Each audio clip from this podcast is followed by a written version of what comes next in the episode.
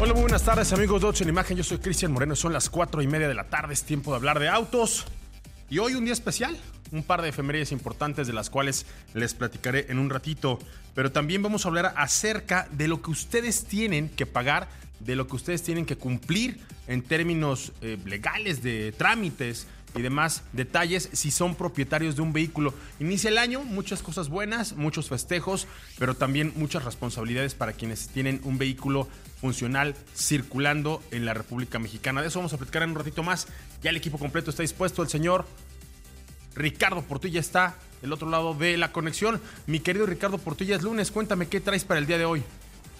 ¿Qué pasa, mi estimado Cristian? Muy buenas tardes, excelente inicio de semana para todos. Aunque fíjate, Chris, que pues para todos aquellos fanáticos de Elon Musk, de Tesla y los que estaban esperando con ansias esta pickup Cybertruck, pues no va a ser tan buen día, ya que de acuerdo con la agencia de noticias Reuters, la producción del Tesla Cybertruck pues volvió a retrasarse hasta el final del primer trimestre del 2023. La razón que se está dando no es otra, sino mejorar el producto, realizando una serie de cambios al concepto original para que cuando llegue a las calles pues sea competitivo frente a los nuevos vehículos que se están incorporando, nuestras nuevas pickups 100% eléctricas, como es el caso de la Ford F-150 Lightning, Chevrolet Silverado EV, eh, Rivian R1T y la GMC Homer EV.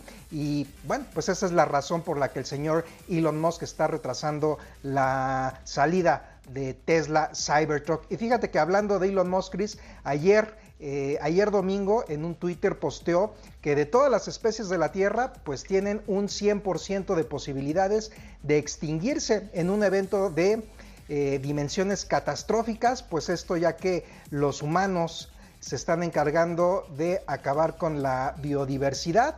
Así que pues para sobrevivir la raza humana necesita convertirse en una raza multiplanetaria. Mosca había respondido un tuit sobre un estudio reciente donde se afirma que hay pruebas de que está en camino un sexto evento de extinción masiva de la biodiversidad global, esta vez causado totalmente por acciones humanas. Y es por eso que, bueno, pues está poniendo toda la carne en el asador para cumplir su meta de colonizar Marte en las siguientes décadas. Yo la verdad creo que pues ya el señor Elon Musk no sabe dónde meterse por los retrasos de su Cybertruck y por eso quiere irse de ermitaño a Marte. No lo sé, me parece que unas buenas y unas malas, no en todo te puede ir bien. Es decir, no todas van contigo. Y el señor Pablo Alberto Monroy Castillo tendrá su propia opinión al respecto. ¿Qué te parece, Pablo? ¿Por qué crees tú que esta Cybertruck no haya llegado a buen puerto luego de ya varios retrasos con respecto a la fecha de inicio de producción y también hasta hace algunas semanas todavía aparecía dentro del portafolio de productos de Tesla, ahí podías elegir una Cybertruck, inclusive hacer un apartado. Hoy ni siquiera esto aparece. Platícanos de esto, por favor. Pues mira, es que resulta que de acuerdo con información de Reuters, la producción de la Tesla Cybertruck volvió a retrasarse hasta final del primer trimestre del 2023. Y bueno, la razón es otra que mejorar el producto. Ellos dicen que es por eso, realizando una serie de cambios eh, al concepto original y sobre todo porque ya hay conceptos más avanzados y, más eh, tecnológicos que en cuanto a pickups eléctricas que ya hemos visto, como por ejemplo la F-150 Lightning, la Chevrolet Silverado EV, eh, la GMC Homer EV, en fin, eh, desde que se anunció el proyecto hasta ahora eh, prácticamente no ha habido tanta evolución, sin embargo los otros fabricantes sí lo han hecho y ahora esta Cybertruck está muy por debajo de lo que era en un principio, bueno, con todas estas propuestas y bueno, dice el señor Elon Musk que lo van a retrasar un poco más hasta que esté a la altura de estos productos y ya después por fin iniciar la producción. Pero si te parece que sea esto de que tienen que mejorar el producto, es decir, muchos otros fabricantes salieron a producir el vehículo, salieron a vender ya los autos con la esperanza de que la apuesta que hicieron inicialmente pues, fructificara. Me parece que Tesla va y viene. En ningún otro de sus productos los había visto tan titubeantes porque tenemos un Model 3 que bueno, salió y se corrigieron los errores sobre la marcha. Un Model S que le pasó exactamente lo mismo, el Model X y el Model Y. Creo que la Cybertruck tiene una historia muy particular. Trató de ir a pegarle el avispero en un segmento en donde los americanos no perdonan. El tener un, exponente tan fuerte como la F-150 es algo muy particular. Yo no sé si creerle o no creerle al señor Elon Musk. Bueno, y también hemos visto que, por ejemplo, eh, sobre todo el Model 3 que ha tenido diferentes llamados o muchos llamados a revisión en diferentes sistemas que comprenden al auto y que quizás eso también lo está evitando de alguna forma Tesla con el desarrollo de esta Cybertruck. Por eso es que también quizá pienso que están como perfeccionando más esas cosas para que no, no les esté sucediendo lo que, lo que pasa con este modelo. Yo así lo veo. Te voy a comprar. Lo que sí, Chris. Dígame que ni que, que el señor Elon Musk pues no se da por vencido con sus productos. Recordemos que cuando la presentó tuvo problemas, estaba presumiendo que los vidrios de la Cybertruck eran irrompibles y pues dejó caer un objeto y se rompieron. Voy a, voy a creer en la buena voluntad del señor Pablo Alberto que, que considera que sí pueden estar mejorando el producto. Lo que creo es que con las pickups no hay mucho que hacer. Hay una hegemonía consistente y que va incrementando las virtudes, las ventajas del producto conforme van avanzando. O sea, Ford no va a soltar ese segmento. Y por el otro lado vemos que Silverado ahí está, ¿no? Siguiendo, siguiendo la pauta. Vemos que Ram no quita el dedo del renglón. Inclusive otras marcas que han intentado llegar ahí, marcas con mucho, mucho éxito en otros eh, segmentos como lo son Toyota, no han podido pegarle a, las, a las Lobo. La misma Nissan que salió airosa a presentar un modelo con un motor a diésel poderoso, eficiente, pues se quedó en el camino, Titán. O sea, no creo que sea fácil llegar al segmento de las pickups, las full size allá en la Unión Americana, y de la noche a la mañana hacerte pues, de un éxito que hoy está en manos de, pues, de unos cuantos, ¿no? Vamos a ver cómo le va a, este, a esta historia. Nos vamos con las efemérides porque justo un día como hoy, un 17 de enero, pero de 1953, fue presentado en sociedad el Chevrolet Corvette, un vehículo que al día de hoy ya, tiene ocho generaciones, que desde el inicio marcó una época para la propia Chevrolet. Si bien es cierto, vive bajo la, la, marca Chevrolet, me parece que Corvette podría ser por sí misma una marca. Es un vehículo que inicialmente nació como un sueño, no anticipaban todo el éxito que tendría posteriormente. Y fíjense que ahí sí, salió el vehículo con muchas áreas de oportunidad, con muchas cosas que corregir y ya sobre la marcha, habiendo cautivado al público estadounidense, fueron incrementando las prestaciones, el desempeño, la agilidad, era un vehículo que primero nació echando mano de lo que tenían ahí en el portafolio de productos, agarrando un motor de otro modelo, agarrando un chasis de otro, y finalmente al ver el éxito fue que este Corvette hoy llega a ocho generaciones, ya siendo un auténtico referente de lo que son capaces de hacer en General Motors. De estos, ¿cuál es tu favorito, mi querido Pablo? Ahí está Pablo. Pablito, ¿ahí estás? Se me perdió. A mí me encanta mucho justo la generación previa a la actual, la, séptima, porque todavía llega a, con la misma fórmula del motor frontal y la tracción trasera, pero llevada a su máxima expresión. El nuevo, el C8, que ya tiene el motor en la parte posterior del conductor, me parece que es una apuesta muy fuerte para cambiar por completo el concepto. Creo yo que lo que hoy está haciendo Chevrolet al Tomar cosas del pasado pero proyectarlas hacia el futuro es precisamente lo que las marcas automotrices hacen cuando tienen un icono del tamaño de la historia y de toda la tradición que hoy incorpora Corvette. Te preguntaba, Pablo, que, ¿cuál es tu favorito de las ocho generaciones que tiene Corvette? Pues mira, yo creo que yo apostaría tanto por la primera como por la más reciente. Y esto una porque fue un, un lanzamiento muy interesante. Imagínate, fue uno de los primeros vehículos con carrocería de fibra de vidrio, ultraligeros y un concepto que llegó a revolucionar. Y nuevamente vuelve a cambiar por completo el concepto sin alejarse de sus raíces con el C8, porque ahora tenemos un vehículo eh, que sigue con la fórmula de deportividad estadounidense, pero con el motor en la parte trasera central y eso le dio un cambio completamente a toda la saga y yo creo que yo me quedaría con esas dos. A ti, Ricardo, ¿cuál te gusta? A mí sí me encanta la actual generación, este C8, de verdad que me, enloqueció todo lo que, lo que está incorporando, el diseño exterior, toda la configuración de, de equipamiento, el interior, definitivamente sí considero que es mi favorita. Ahora, creo que, creo que sí tienes mucha responsabilidad cuando tocas, cuando metes mano a un icono como este, un icono obviamente de, Chevrolet, pero también de la industria automotriz estadounidense. Y también un día como hoy, pero de hace 22 años, entró al aire Imagen Radio, así es que vamos a ver esto.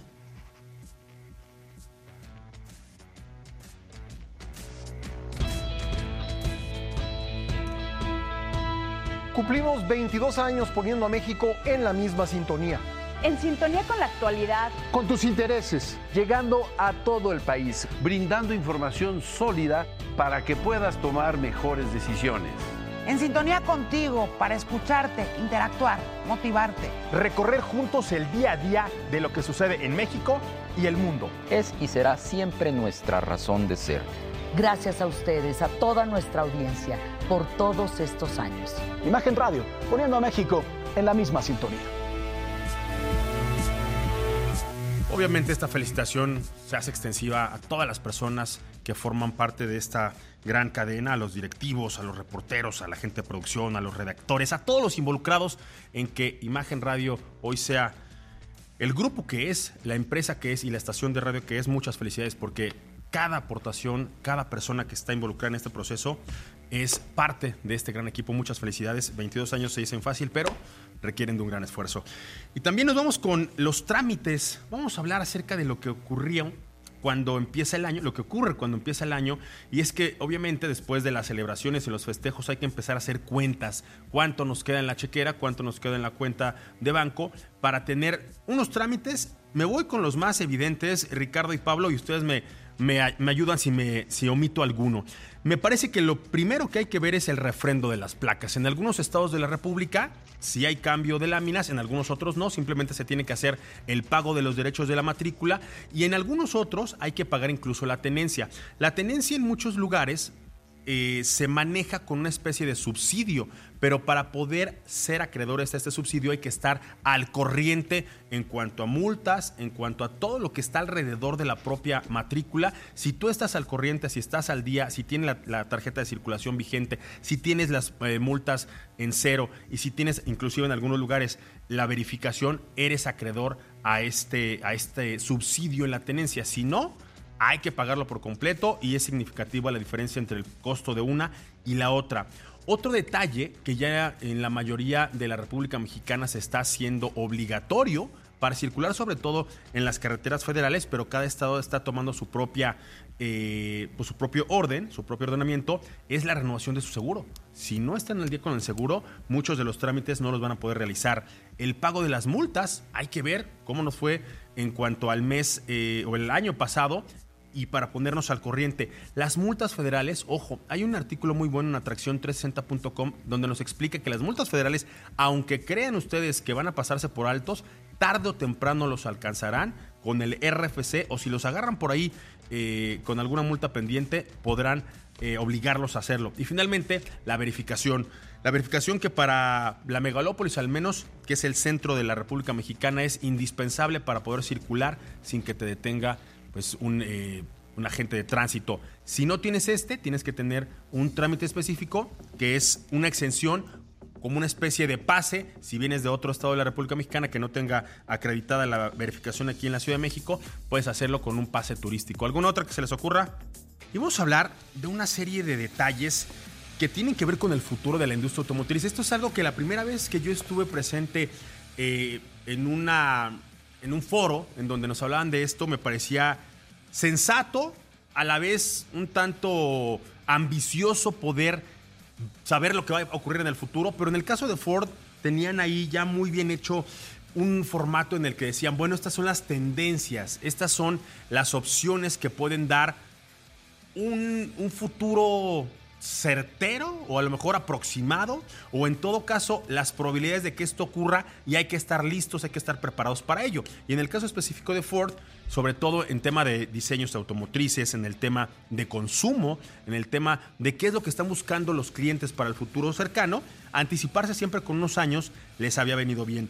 Hoy este reporte, mi querido Ricardo Portilla, nos, nos habla de una tendencia que a mi gusto es eh, real, veo que hoy la juventud está cada vez menos interesada en tener dentro de su propiedad un vehículo.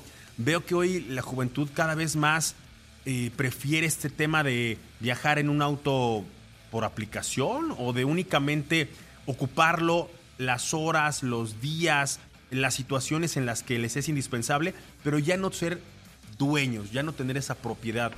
Para quienes pertenecemos a otra época, en mi caso, todavía vimos una generación en la que el auto era sinónimo de libertad. El poder tú conducir un auto, el poder tú ponerte el frente al volante, te da una sensación de poder, pero al mismo tiempo te da una sensación de independencia. Y esto es cada vez menos frecuente. Hoy los chicos pues, apuestan mucho por los teléfonos móviles, prefieren tener una computadora más sofisticada o un, teléfono celular eh, más completo, con una mejor cámara, que invertir en un auto. Y bueno, aunque las cosas vayan en direcciones distintas, es decir, me parece que puede ser complementario que tengas una buena computadora, un buen teléfono móvil y al mismo tiempo un auto, pero para ellos las prioridades están cambiando. Platícame un poquito de esto, por favor, Ricardo. Sí, Cris, como bien mencionas, pues Ford tiene un departamento que se llama eh, Departamento eh, de Futurismo. No se trata de que te lean las cartas o la cábala o algo así. Simple y sencillamente, exactamente, simple y sencillamente, pues se trata de un departamento que con base en análisis de tendencias, pues efectivamente trata de anticiparse a lo que el futuro pues depara Ford publicó precisamente su informe de tendencias 2022 de varias situaciones, varias disciplinas. Sin embargo, lo que compete a nosotros, que es el tema de la movilidad, hay cosas bastante interesantes. Por ejemplo, eh, sí, efectivamente se estima que la gente va a depender cada vez menos de un vehículo privado. Por ejemplo, el 31% de los encuestados pues afirman que los niños de hoy no van a necesitar aprender a conducir uno de cada cuatro personas de este grupo de participantes pues dice que preferiría alguna forma de compartir el transporte en lugar de tener su propio vehículo. Por otro lado, los consumidores también reconocen que los errores humanos son el principal factor de los accidentes de tránsito. Un 45% se sentiría más seguro en un vehículo autónomo y dos tercios de los padres encuestados pues preferirían que sus hijos viajen en un medio de conducción autónoma que con un conductor desconocido. Además de esto, pues el 42% de los adultos cree que en un futuro los embotellamientos viales van a ser más habituales en el cielo que en la tierra. Esto obviamente pues con todo el auge que están teniendo los drones y los vehículos voladores. Así que las calles pues creen que si no van a estar vacías, pues sí, el congestionamiento se va a dar en, en el aire. Es importante mencionar que esta encuesta pues se realizó a más de 14 mil personas en 15 países, Alemania, Arabia Saudita, Australia, Brasil, Canadá, China, los Emiratos Árabes, España, Estados Unidos, Francia India, Italia, Reino Unido, Sudáfrica y por supuesto México. No sé si lo que me dices me pone de buenas o me pone triste, mi querido. Coincido contigo. Esto de que no vayan a aprender a... Digo, en el supuesto de que no lo llegaran a necesitar, puedo entender una tendencia así. Obviamente todo esto de la conducción autónoma y de que el vehículo tome decisiones por sí mismo va a ser algo importante, pero me, puede mucho que, a la gente cada vez le interese menos, obviamente por, por una afinidad que tengo con, los autos, por, un amor muy particular. Sin embargo, también creo que llega a ser una habilidad que tarde o temprano puede sacarte adelante de muchas circunstancias. El hecho de que ni siquiera lo sepas hacer, pues ya nos habla de, de un desencuentro, ¿no? Entre lo que hoy es la industria del auto y lo que va a ser en el futuro.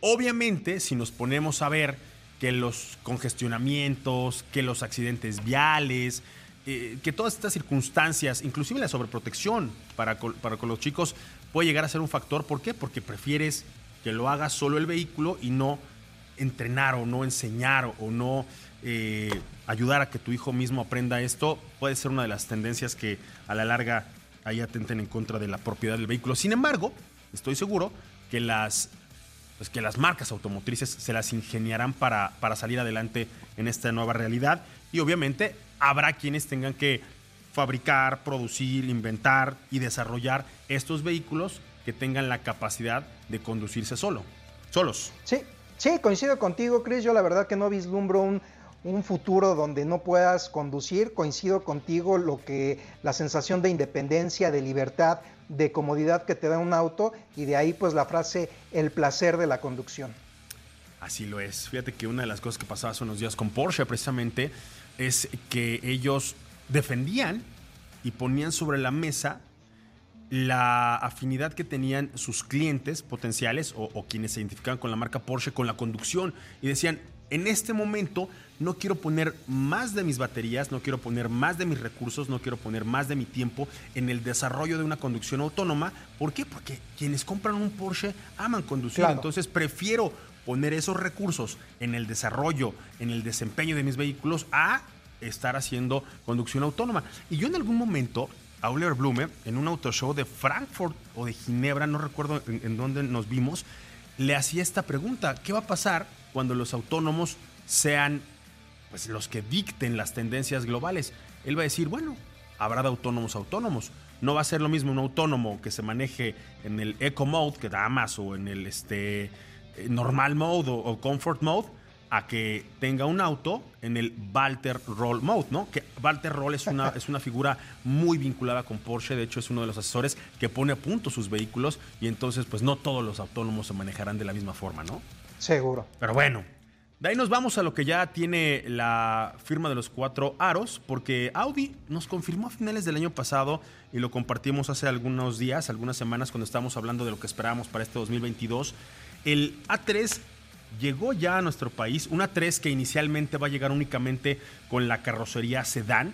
Es un auto que tiene mucho de lo que hoy quiere ser Audi para la conducción del futuro. Es un auto evidentemente que tiene mucha elegancia, sofisticación, un diseño muy particular, muy de la marca de los cuatro aros. Pretende ser también más elegante porque todavía defiende esta carrocería de sedán y al mismo tiempo tiene que ser un auto que eche andar todo lo que ya sabe hacer bien Audi, me refiero los motores, bajo el cofre estará un motor 1.4 litros, ese que ya le conocemos a todo el grupo Volkswagen y que en el caso específico de Audi pondrá bajo, eh, bajo el pedal del acelerador 150 caballos de fuerza, para la versión más equipada llegará el 2 litros, también turbocargado, pero este ofreciendo 190 caballos de fuerza y todos aquellos que sueñen ya con un vehículo más deportivo también tendrán a su disposición el S3.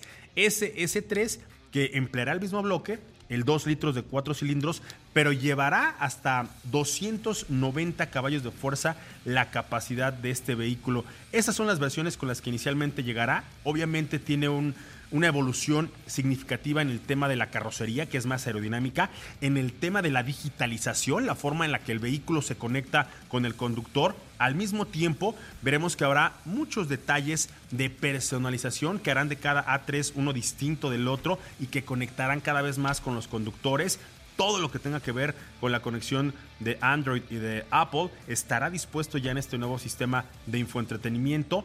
Y en los motores, como se les comentaba, tres versiones, tres opciones: el 1.4 de 150 caballos de fuerza, el 2 litros de 190 y el 2 litros de 290 acoplado este a una transmisión S-Tronic, esta de doble embrague, que tendrá 7 velocidades y además la tracción integral 4 lo que hoy Audi pone bajo el cofre de sus vehículos es mucha ingeniería, también mucha tecnología, también mucha electrónica que te van a permitir en cualquiera de las tres opciones tener vehículos muy versátiles, que se adapten a las condiciones de manejo de cada conductor, pero también al mismo tiempo que sean capaces de adaptarse a las condiciones del camino.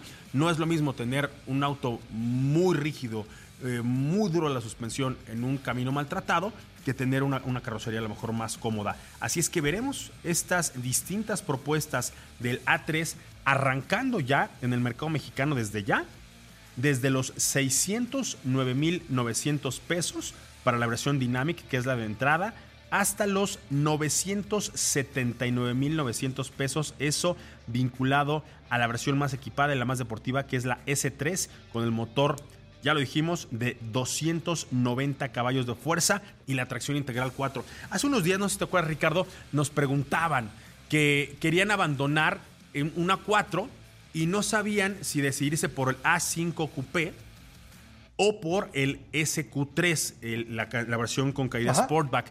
Y yo ahí sí les diría, porque después hubo un par de mensajes que nos contestaron, que si estás buscando una tracción integral, o sea, el 4 que tiene Audi, y si estás buscando también una dinámica de conducción que te sienta, que te haga sentir muy deportivo, este tipo de ejecuciones, por ejemplo, la del S3 o el mismo A5, con un perfil un poquito más deportivo, con un motor ya 2 litros, de verdad que cumplen cabalmente con las necesidades de quien busca una conducción más emotiva, más deportiva y más emocionante. Pero bueno, ahí están las opciones y la firma de los cuatro aros no se quiere quedar atrás en cuanto a las opciones que le da a sus clientes. Vamos a platicar, más bien vamos a conversar acerca de una tendencia que en 2021 evidentemente dejó muy mal colocada a la industria automotriz, sobre todo en aquellas firmas que hacían volumen, en aquellas firmas que ponían una cantidad importante de vehículos en las calles para tener rentabilidad en sus arcas. En el caso específico de las marcas que más autos venden a escala internacional,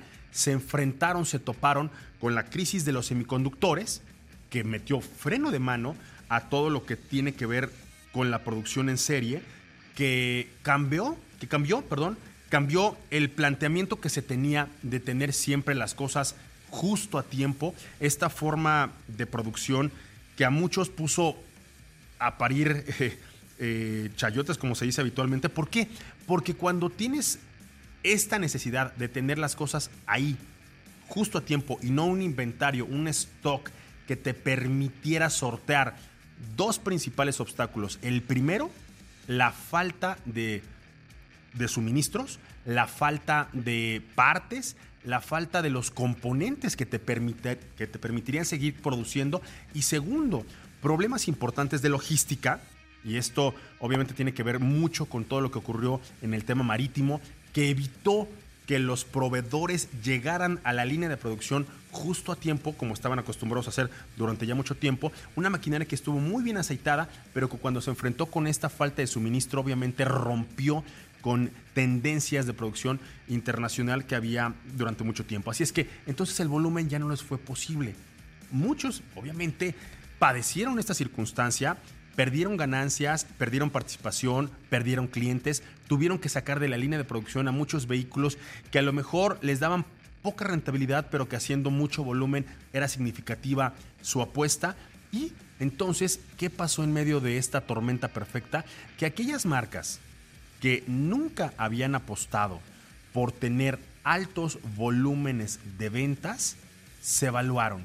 Es decir, los clientes apreciaron cada vez más que estas marcas no fueran buscadoras de volumen y que hicieran vehículos más a la medida, que hicieran un traje que fuera tan sofisticado, que fuera tan personalizado, que fuera tan específico, que entonces con mucho tiempo de anticipación, porque esto también hay que decirlo, en otros mercados están acostumbrados a llegar, ver el vehículo, configurarlo, elegir desde el color de la carrocería hasta el material con el que van a forrar los, los asientos, y entonces esperar dos, tres, cuatro meses, lo que sea necesario para tener ese traje hecho a la medida. Y entonces, Pablo, por ahí encontramos, igual Ricardo, que marcas como Rolls Royce, como Bentley, como Lamborghini, como Bugatti y como la misma Porsche encontraron un nicho que a lo mejor en otras épocas no había sido tan suyo. ¿Por qué?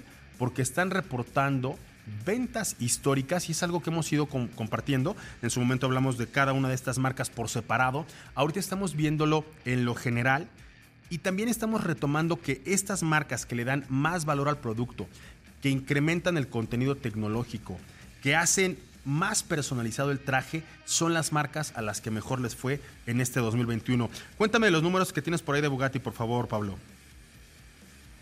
Sí, Cris.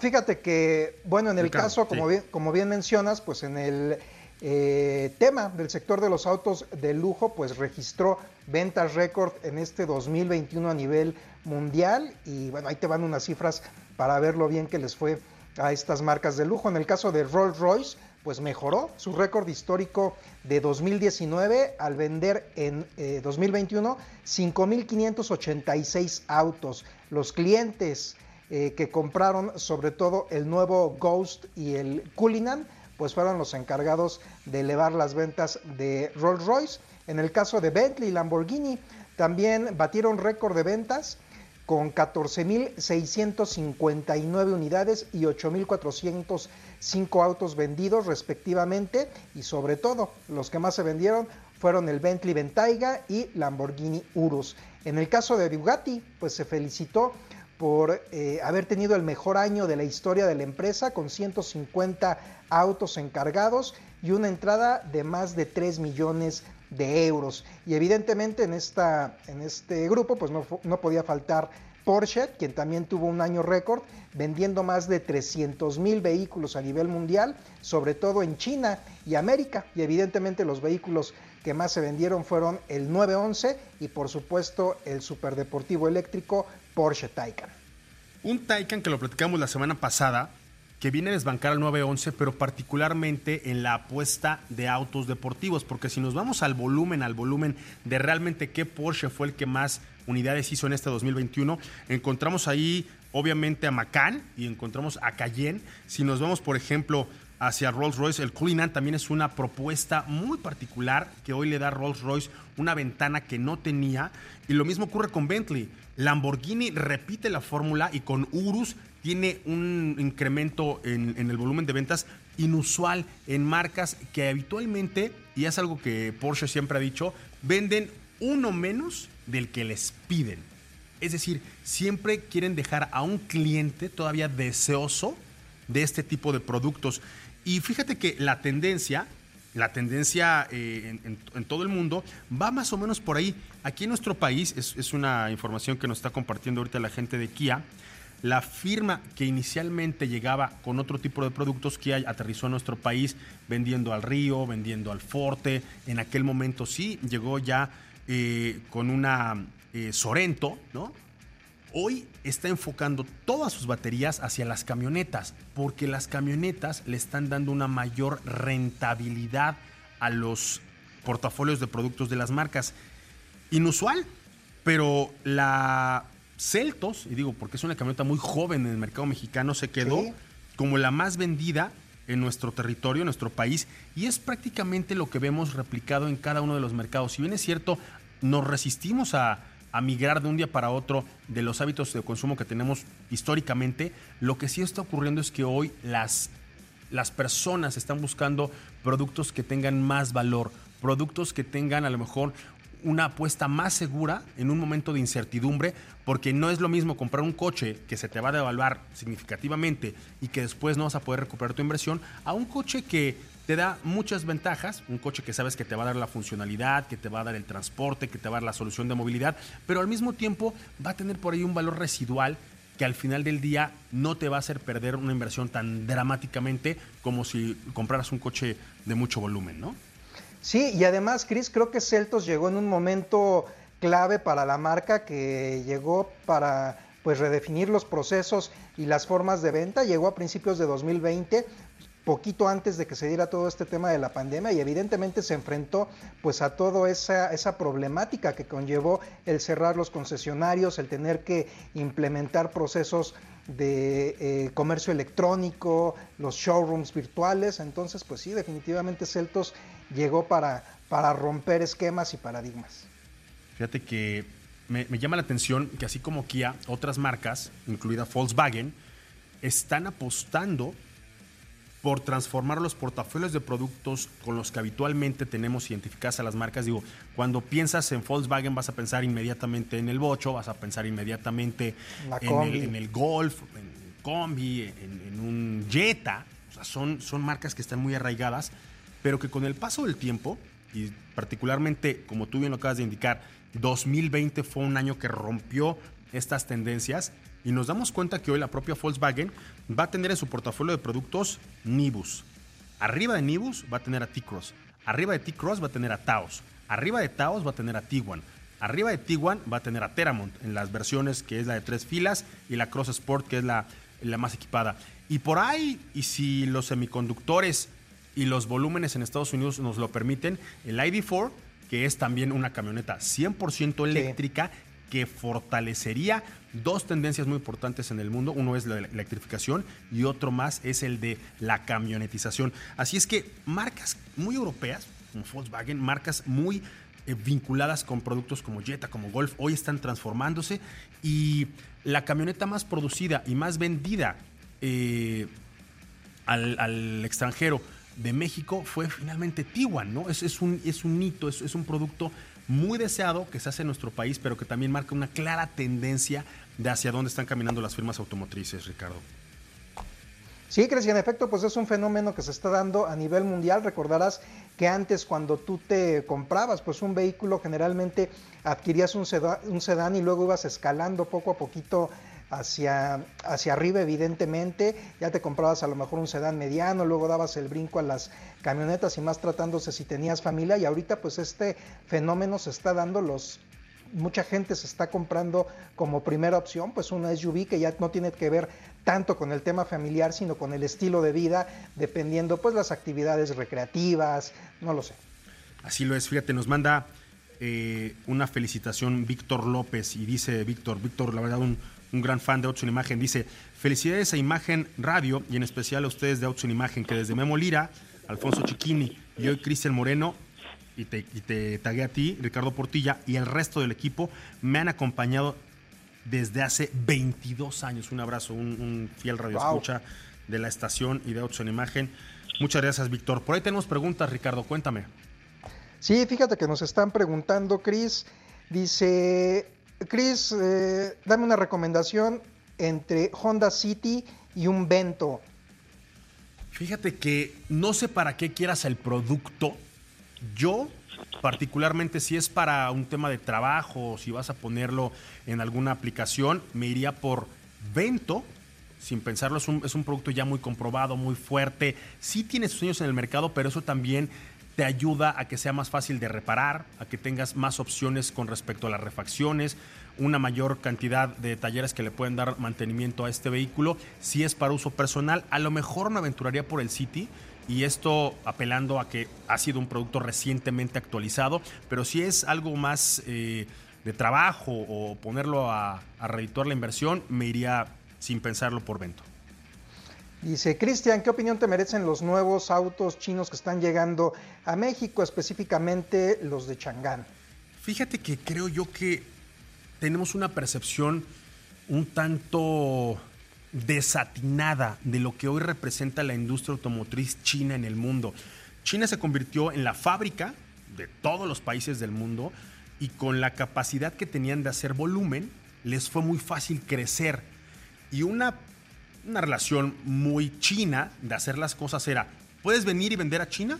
Siempre y cuando nosotros chinos tengamos una participación de la empresa de la fábrica o de la marca que vas a querer comercializar. Y eso les permitía avanzar en cuanto a aprendizaje de tecnología. Hoy China es auténticamente un referente global en muchos temas tecnológicos y la industria automotriz no es ajena a esto. Entonces, si hablamos de Chang'an, y lo dijimos hace un par de semanas, si no mal recuerdo, traen productos con cosas que las otras marcas automotrices no están trayendo. Lo de las cámaras, lo de la conducción, que se hace a través de una llave o de un teléfono móvil. Lo hemos visto en marcas muy avanzadas. Yo por primera vez lo hice en una 8, en la, cuando presentaron la actual generación de la 8, que lo podías estacionar desde, desde el teléfono, desde una aplicación. El Serie 7 de BMW, pero si nos vamos a las marcas de volumen, no encontramos esa tecnología en esas firmas.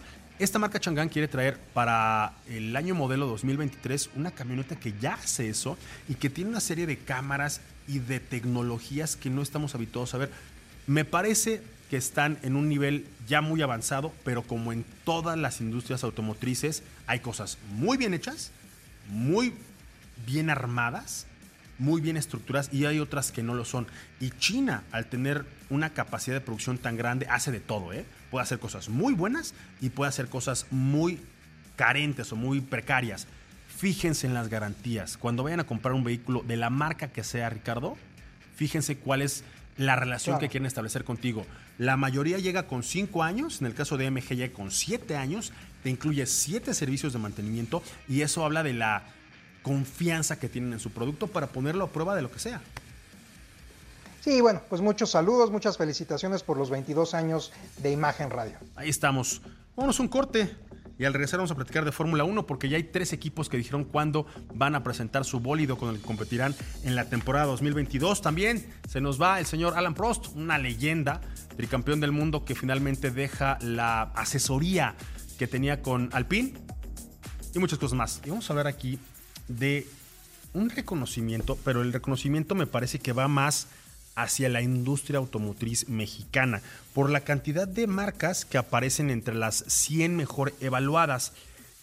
La evaluación mide las empresas más responsables en México y la responsabilidad tiene que ver con varias áreas, con, con distintas eh, categorías. Obviamente tiene que ver con la responsabilidad con el medio ambiente, la responsabilidad con el entorno social, la responsabilidad con la gobernanza corporativa, que este es un término muy particular, pero quienes viven dentro de una empresa que, que debe seguir estatutos, protocolos y sobre todo la calidad de vida de quienes trabajan ahí, el gusto que les da por pertenecer a esta empresa y cómo promueven o cómo viven esta, esta relación. Ford es una de las, de las mejor calificadas, ocupó el puesto 25 de un total de 100 empresas.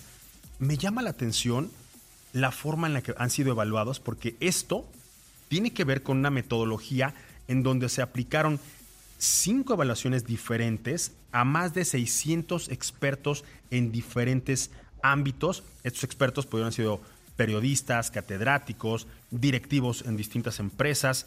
Y fíjense que Ford se fortalece y es una marca de 96 años. A veces tener tanta historia, a veces tener eh, tantos empleados vuelve más complejas las decisiones. Sin embargo, tanto ellos como General Motors, Toyota, Volkswagen y Nissan, que son grandes empresas que generan muchos empleos en este país, han sido reconocidos dentro de estos primeros 100 empresas participantes en esta evaluación. Me llama mucho la atención, hay que obviamente destacar los programas que tienen estas empresas por hacer que su gestión sea una gestión más amigable con el medio ambiente. Al tener procesos de manufactura es importante destacar cómo es que estás fabricando, cuál es tu proceso o cuáles son las medidas que estás tomando para no afectar el lugar en donde estás viviendo, en donde prácticamente has montado ya una segunda casa para muchas personas, una primera casa para muchas otras y que permanecerá ahí por mucho tiempo. La relación que tienes con tu entorno, con tu comunidad, de qué forma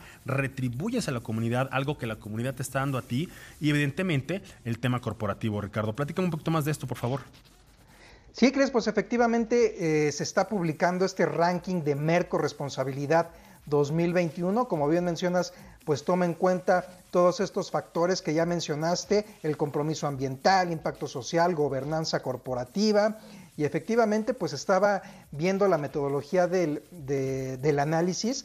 Es un, un ranking bastante pues exhaustivo, fíjate, se evalúan a los directivos, hay evaluación de expertos, se toma en consideración análisis de consumo, herramientas digitales, eh, evaluación de méritos. Y bueno, pues en esta edición 2021 se está evaluando también el compromiso ambiental y efectivamente, y como bien mencionas, pues varias eh, firmas automotrices están en este top del 1 al 100 que se está dando. Se encuentra General Motors, se encuentra Ford, quien ocupó el puesto número 25. Está también eh, Volkswagen, está Toyota, está Nissan, está BMW, está incluso Tesla. Y sí, efectivamente, este, para obtener esta reputación, el organismo realizó más de 4.000 encuestas de marzo a diciembre del año pasado, de 2021, a través de cinco evaluaciones, donde participaron más de 600 expertos en diferentes ámbitos, que como bien ya dijiste, se encontraban periodistas, catedráticos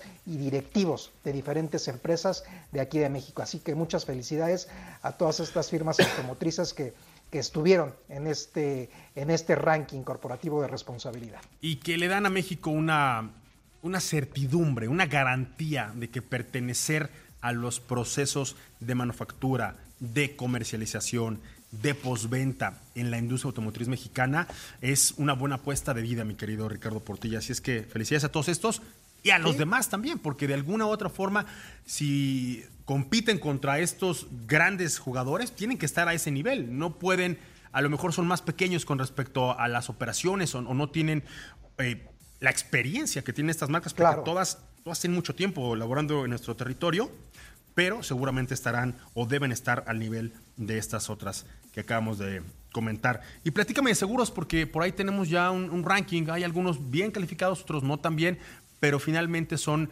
eh, evaluaciones que nos permiten hacer mejores elecciones a la hora de contratar un seguro, Ricardo. Sí, fíjate que la Conducef dio a conocer una lista con los nombres de las mejores aseguradoras de auto durante 2021. Tomó en cuenta varios eh, criterios, varios puntos que se estuvieron calificando, como fue el caso de reclamaciones, tiempo de respuesta y probabilidad de reclamo. En lo que se refiere a las aseguradoras que te resuelven más a favor del cliente, eh, se encontraron, por ejemplo, eh, Afirme, Zurich Seguros, MAPFRE y por el contrario, BBVA y Seguros Banorte, que encabezaban un puntaje más alto en esta categoría, pues disminuyeron.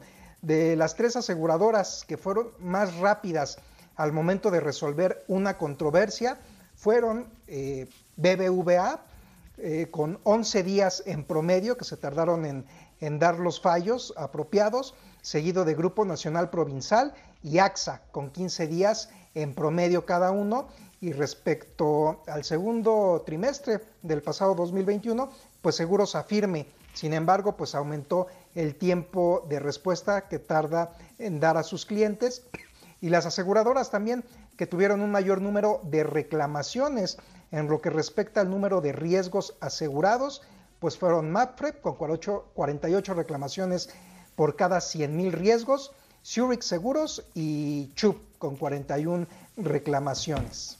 Ahí están. Consulten esto. Vamos a subirlo a Atracción 360, por favor, Ricardo. Porque cuando tomen una decisión es importante que tengan esta información clara.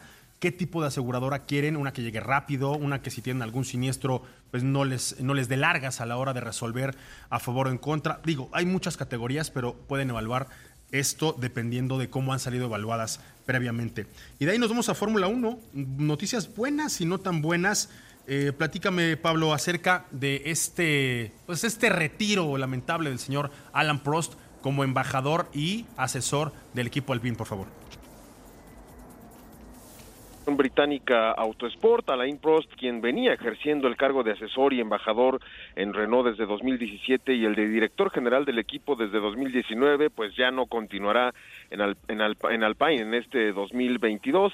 La presencia del tetracampeón del mundo en la escudería tenía un carácter especial con respecto al resto del organigrama interno, pues su contrato no era de larga duración, sino que se renovaba año con año, así que pues el alto mando del equipo decidió no prolongarlo una vez terminado el 2021 y bueno pues también habrá más llegadas a esta escudería porque también con este acuerdo con esta fuente pues se espera que en los próximos días el equipo confirme la llegada de Otmar Snaufer como nuevo máximo responsable tras su salida de Aston Martin durante más de una década. Y también cabe resaltar una segunda nueva incorporación eh, procedente también de Aston Martin y nos referimos a la BWT como patrocinador principal, así que seguramente por ahí veremos en el monoplaza de esta temporada algunos toques eh, en color rosa, porque recordemos que es el color de esta compañía eh, de agua una terrible equivocación al principio del programa Eje Tricampeón. Se le estoy robando un campeonato al señor Alan Prost, que, Dios me perdone por esto. Pero sí, se va, se va de Alpine y muchos cambios, eh, Pablo.